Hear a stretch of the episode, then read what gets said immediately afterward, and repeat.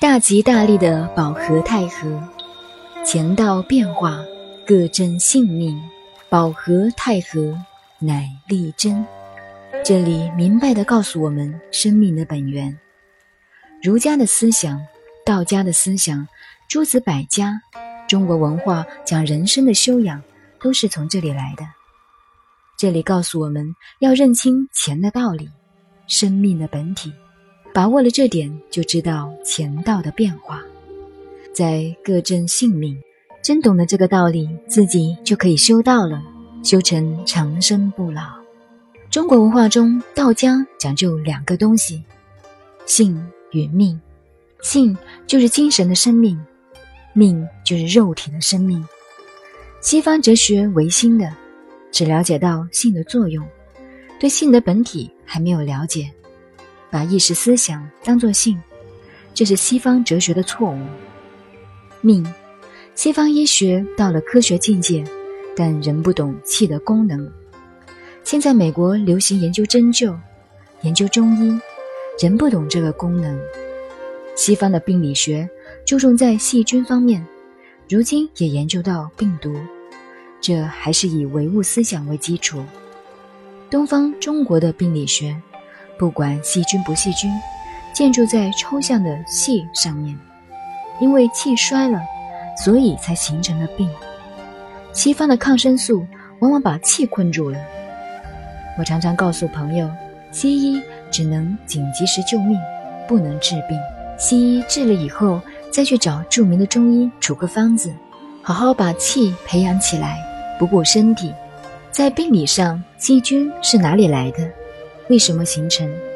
有很多细菌并不是从身体外面来的，如白木耳是用细菌种的，但有很多木头上面自己生长灵芝一类。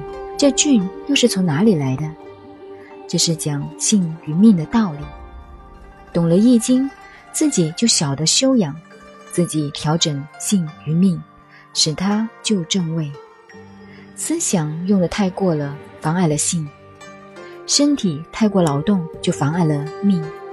这两个要综合起来，所以各正性命，于是保和大和。中国人道家、佛家打坐就是这四个字，亦正是持盈保泰。所谓持盈，有如一杯水刚刚满了，就保持这个刚满的水平线，不加亦不减，加一滴则溢出来了，减一滴则不足。所谓保泰，当最舒泰的时候要饱和了，譬如用钱。决定保存一百元，如用去十元，便立刻补上，仍保存一百元，这就是保泰。所以打坐的原理就是饱和泰和，把身心两方面放平静，永远是祥和的，摆正常，像天平一样，不要一边高一边低。政治的原理，人生的原理都是如此。孔子就告诉我们。乾道变化，各正性命。保和太和，乃利贞。什么是大吉大利？要保太和啊！所以研究易经，看了孔子这些话，还补什么卦呢？不补已经知道了。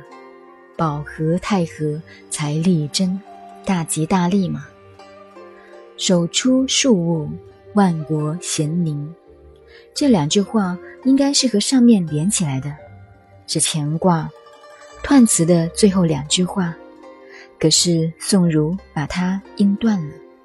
这八个字是用到政治哲学的原理上去了，各种政治理论说了半天，不如中国人四个字：国泰民安。国家太平，老百姓个个平安无事，就是天下太平。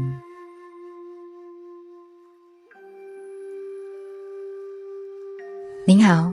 您现在收听的是南怀瑾先生的《易经杂说》，我是播音静静九 A，微信公众号 FM 幺八八四八，谢谢您的收听，再见。